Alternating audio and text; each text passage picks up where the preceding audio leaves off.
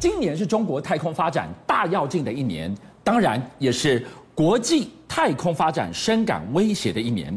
不但抢进太空插旗比快也要比多，中美日更上演赤裸裸的反卫星大作战。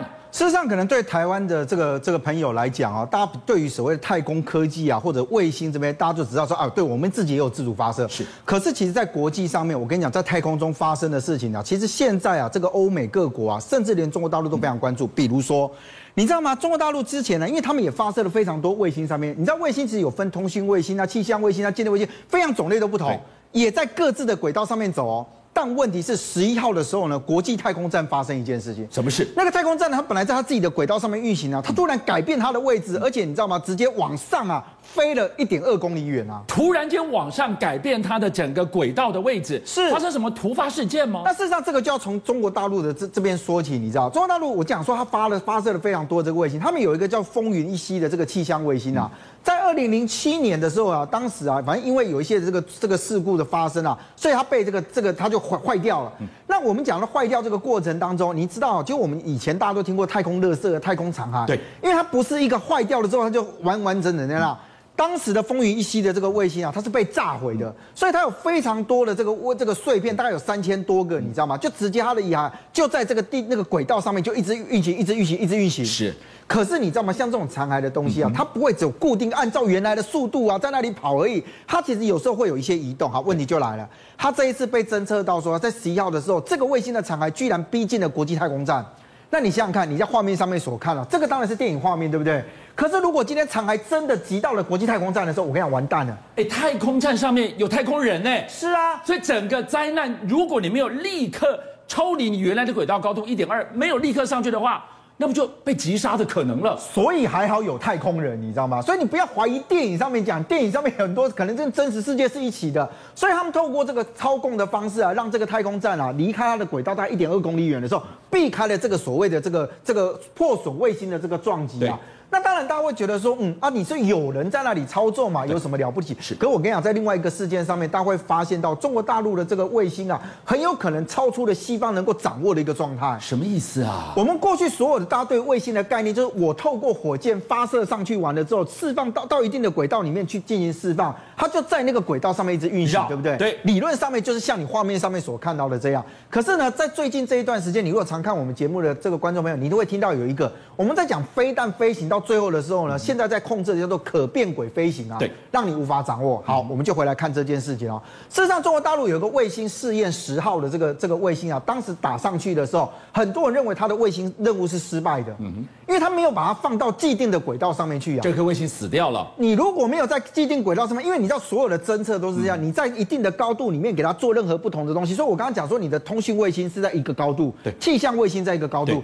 那你这个到那个为试验十号打上去的时候，没有在高高度上面的时候，理论上来讲，大家觉得这这个这个卫星没有用了，你知道？但很怪啊，他本来在九月二十七的时候跟大家讲说，哎，我这个卫星没有办法没有办法达到我预定的工作，嗯，居然在十月十七号的时候，有俄罗斯那边的这个太空专家，他们发现到说，等一下，你这个卫星好像不太对，它居然开始运转了，而且不止运转，还回到了还还到了它原来预定的那个轨道上面去。所以你刚刚讲的是。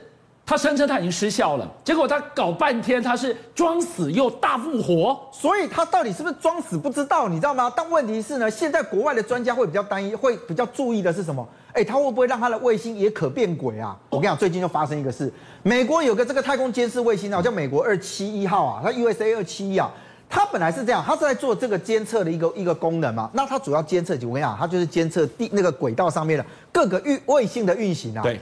结果他有一天锁定的目标了，是中国大陆的实践二十号的这个卫星啊。那理论上来讲，我跟你讲，太空的世界啊，我们都没有亲眼看到。美国专家他发现到有问题，为什么？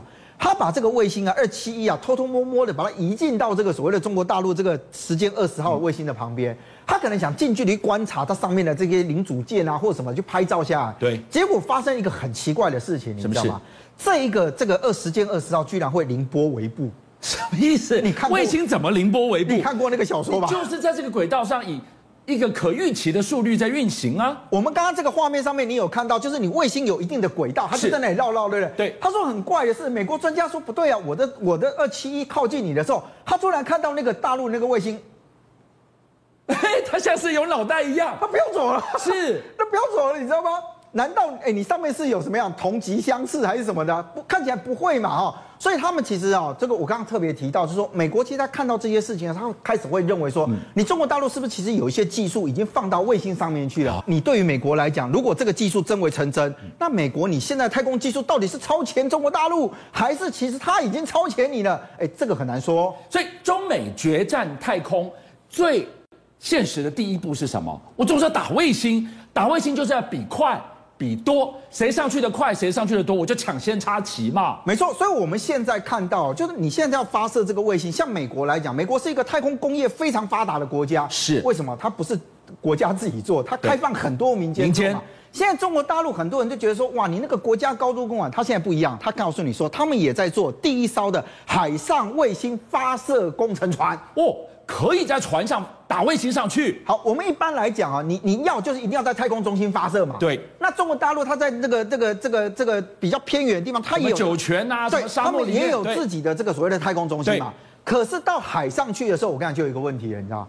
我如果今天可以在海上发射卫星的话。代表我的船到任何一个地方去，只要不进入你的领海，我在公海我就能发射啊，那就更难预测了。那你也知道嘛，发射卫星现在是跟火箭在一起，对不对？是。那火箭跟导弹某种程度上面来讲。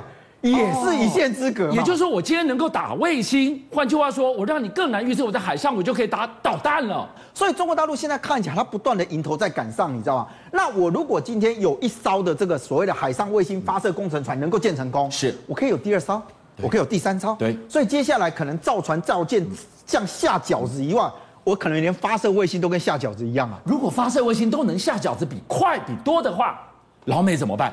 美国当然也认为，就是说，他今天在把这个所谓的战场啊，不会只是陆海空这个所谓的三 D 的作战了，接下来一定要往太空中上面去嘛。所以美国也在研发，就是说我怎么样能够更快速的发射。是，而且我们刚刚提到叫做卫星嘛，对，美国现在更进一步，他要做太空船。太空船的概念是我可以。载人哦，我可以载人。哦，他做了一件事情。我们现在在传统的发射里面，你都还在觉得，就是说我透过这个所谓的火箭，火箭慢慢的一个一个太空梭做下去。他没有，他给你做一个旋转式的发射塔。是这个发射塔的概念比较像什么？你知道，他用电磁发射的概念。也就是说你，你哎，你丢过铅球吧？嗯哼，丢过铅球或链球的时候，不是要转转转转转丢出去，透过一个抛物线，而且它它它基本上有一个动力的存在嘛。是，所以你看他们这个这个做太空飞行的，你看好莱坞的电影，他如果到远距离的时候，他先绕行地球，为什么？透过那个引力的方式把它抛出去。是，那这个概念基本上就像这样。好，因为它用电池的方式，所以呢，它不太耗能，它唯一耗的叫做电能啊，但是它燃料的部分它就节省非常多嘛。这第一个，第二个。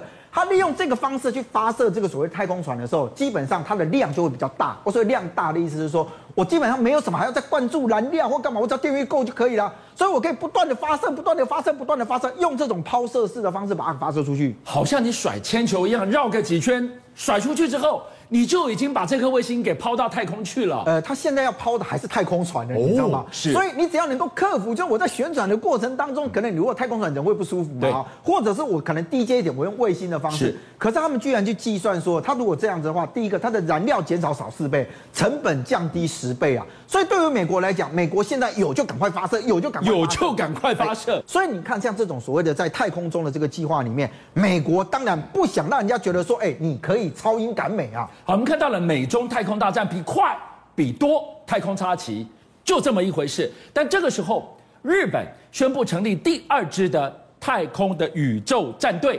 一，他本来已经有了呀，为什么要快马加鞭成立这第二支？他要防谁呀？好，我们现在在谈日本的这个宇宙作战队的时候，请大家不要去想到什么大和舰队啊，那个什么波动炮啊，那个东西是他们正式的把它给成军了，因为那已经不再是漫画或卡那个动漫里面的那个想象。嗯他原先已经成立了第一宇宙作战队，当时是以作战攻击作为主要的这个任务啊。是，但是以这支来讲，你会发现它主要的任务是使用特殊的设备，防止日本的卫星遭到电磁波的攻击。电磁波攻击，谁会用电磁波攻击日本卫星？他现在担心的是，如果今天有人用电磁脉冲的武器，或者在更早期一点，比如说用石墨弹这样的一个方式，哎，我损伤的可能不是人员啊，我让你机械瞬间的瘫痪掉。那我怎么办？所以他的怀疑来自于，如果来自于中国太空军对他进行脉冲武器、电磁波的威胁跟击杀，这样的怀疑有根据吗？当然，你不能凭空怀疑跟想象。对啊，我又不是在画动漫，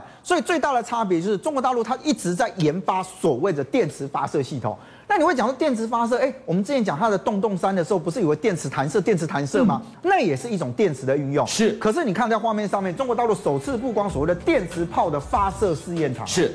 这个所谓的电磁炮的发射试验场，你会看到它的整个发射的状况有点跟过去不太一样。第一个，当它炮弹出炉的时候，你没有看到炮口焰。对，也就过去我们看看到那个大家最喜欢拍的那个火球，有没有？而且在那个炮口地方要装制动器。在这个武器上面，你没有看到，因为很简单，它不是用传统的火药的部分进行推进，它用的是所谓的电磁脉冲的方式，把那个直接送出去。那你用电池的部分，你基本上只要什么？只要你这个电量够大，我只要打完了充电，打完了充电，我就可以继续发射。这第一个。他们其实，在这一段时间，大家发现到中国大陆很有可能呢，他们把他们导弹系统的部分呢，也把它装上所谓的这个叫做电磁脉冲，甚至最有可能是什么？大家怀疑比较有可能是东风十五。为什么？因为第一个，它的射程达到九百公里远左右，这个跟中国大陆官方所揭露的数据讲说，他们已经成功的去研发了这个射程上面来讲，哎，是比较吻合的。嗯、第二个是什么？你知道，因为它的速度非常快，一旦末端速度达到六马赫的时候，某种程度来讲，对于要拦截点的这个所谓的拦截武器来讲，你要成功，它拦截机会比较低。这个已经是极音速飞弹的快了呀。是，而且第二个是什么？你知道，你就算能拦截我，对，你还没拦截到之前，我的电磁脉冲武器不是到那边炸开我才有用吗？对，所以我只要在。那个地方一打开完了之后，我跟你讲，你完蛋了。为什么？第一个，我刚提到石墨弹，石墨弹最早期的做法是，当我用这个石墨弹发生攻击的时候，我会把你的电路通通都烧毁。可是电磁脉冲更可怕的是，它烧毁的是你的晶片。你说我不是烧你的管路，我把你晶片，把你的脑给坏了，把你烧掉了。所以当你的脑现在坏的时候，我跟你讲，你所有的作战现在系统就邀请您一起加入五七报新闻会员，跟俊相一起挖。